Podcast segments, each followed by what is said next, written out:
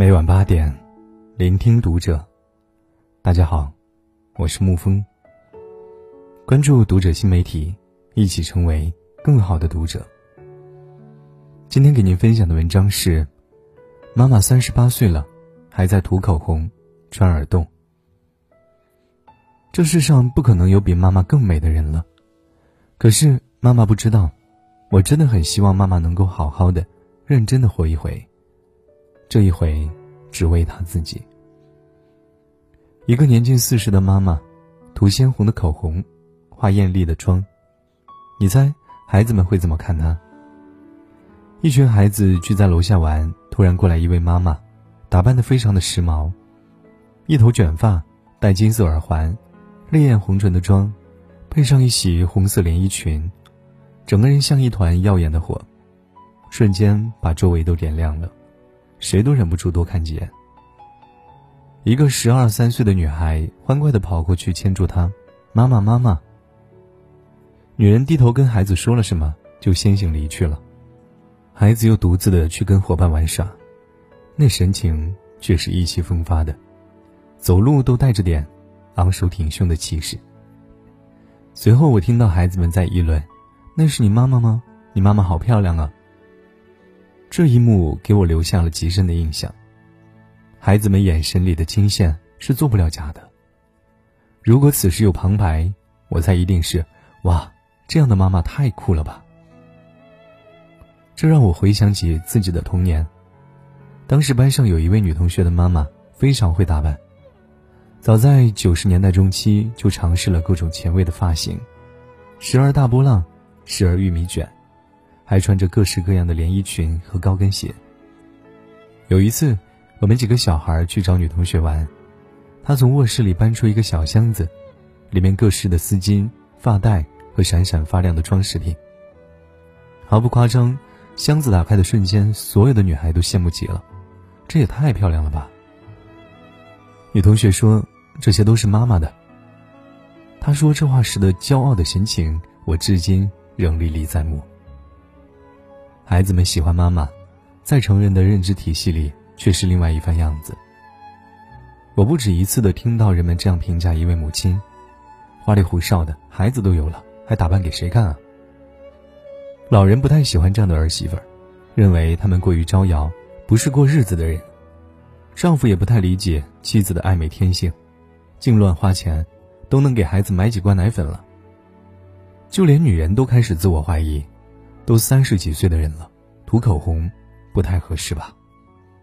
所以我的妈妈们总是以自我牺牲的面貌出现的，为了孩子节衣缩食，舍不得吃，舍不得穿，宁愿给孩子买几百块钱的运动鞋，也舍不得花十几块钱给自己添置一支护手霜。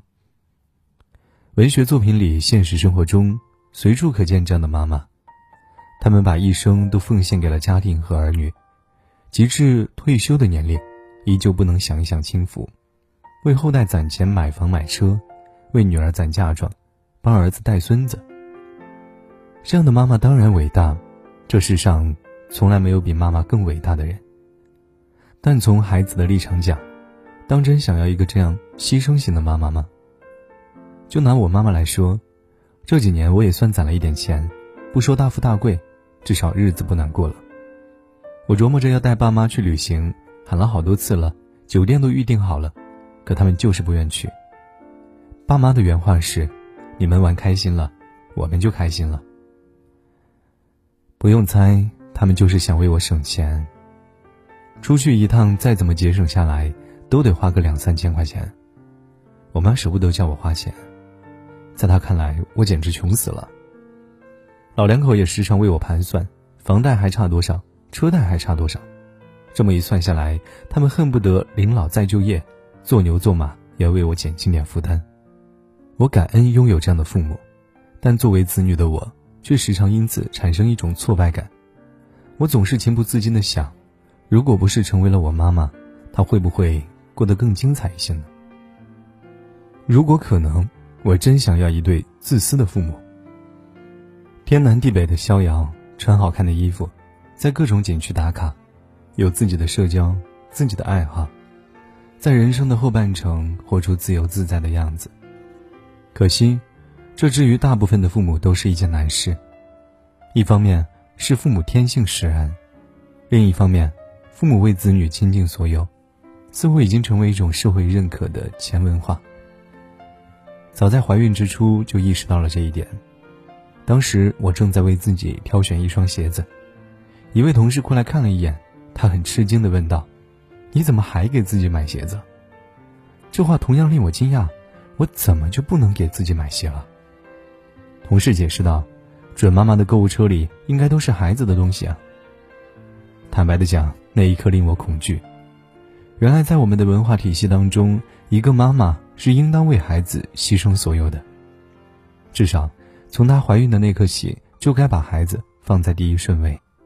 这种意识在很长的一段时间里都令我饱受折磨，尤其是十个月的哺乳期里，没有任何的工作，成天穿着宽大的哺乳衣，随时准备给孩子喂奶，几乎丧失了所有自由的状态，让我找不到“妈妈”这两个字正确的位置。我不愿意让“妈妈”这两个字。成为我人生全部的意义。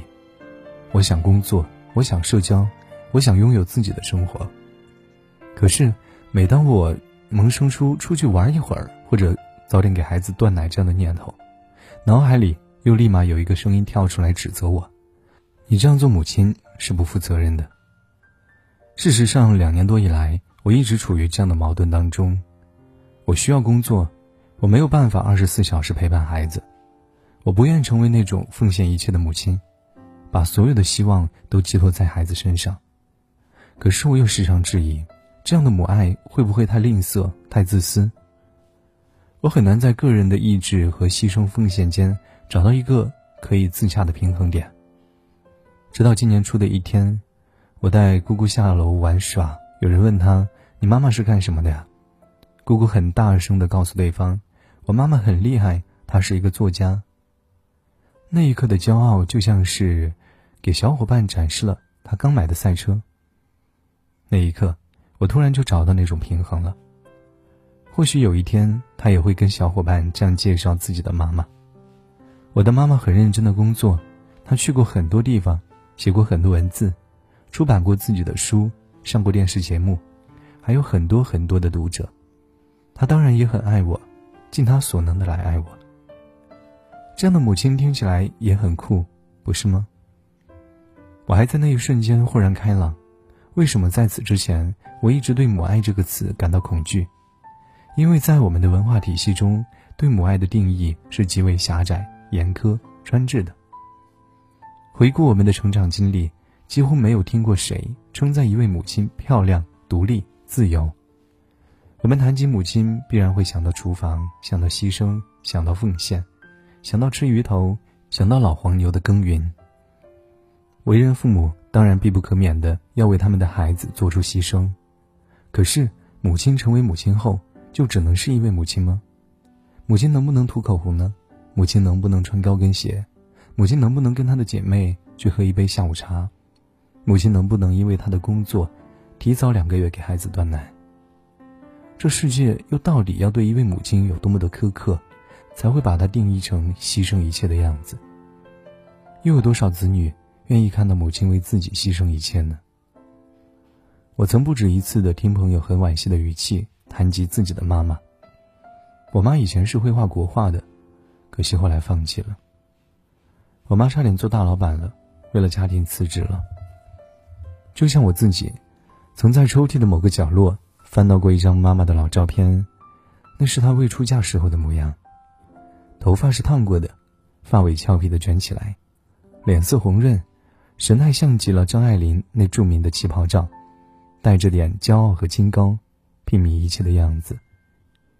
妈妈穿着长摆裙，坐在一张藤椅上，眼睛里尽是光彩。那样的妈妈真的很美啊！可是妈妈为了我，变成了另外一个妈妈。没有口红，没有染发膏，就连一件衬衣。都要穿到破洞才舍得扔。他没有什么爱好了，也没有什么梦想了，眼睛里的青春光芒早就被岁月磨平了。如今的妈妈就像世界上所有的妈妈一样。我陪她去买一条连衣裙，定价三百八。趁她进了试衣间，我偷偷跟导购商量，一会儿就说是一百八。可我没有想到，即便是一百八，她还是嫌贵，足足心疼了好几天。这样的妈妈当然也很美，这世上不可能有比妈妈更美的人。可是妈妈不知道，我真的很希望，她能够好好的、认真的活一回，这一回，只为她自己。好了，今天的文章就给你分享到这。如果你喜欢沐风的声音，可以添加沐风的个人微信号“爱沐风零三”。晚安，亲爱的朋友们。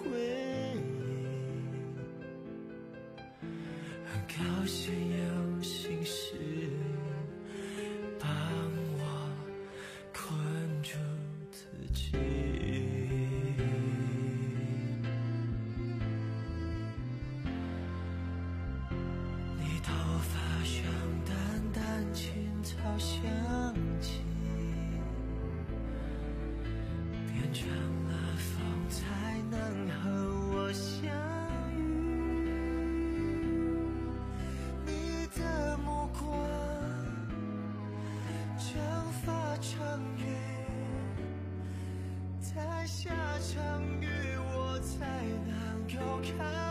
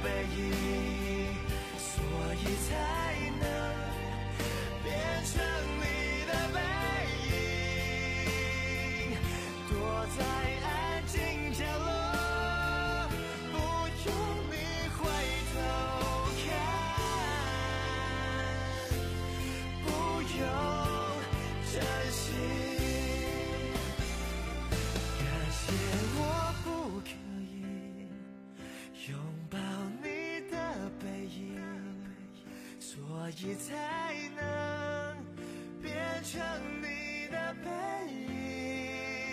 影，躲在安静角落。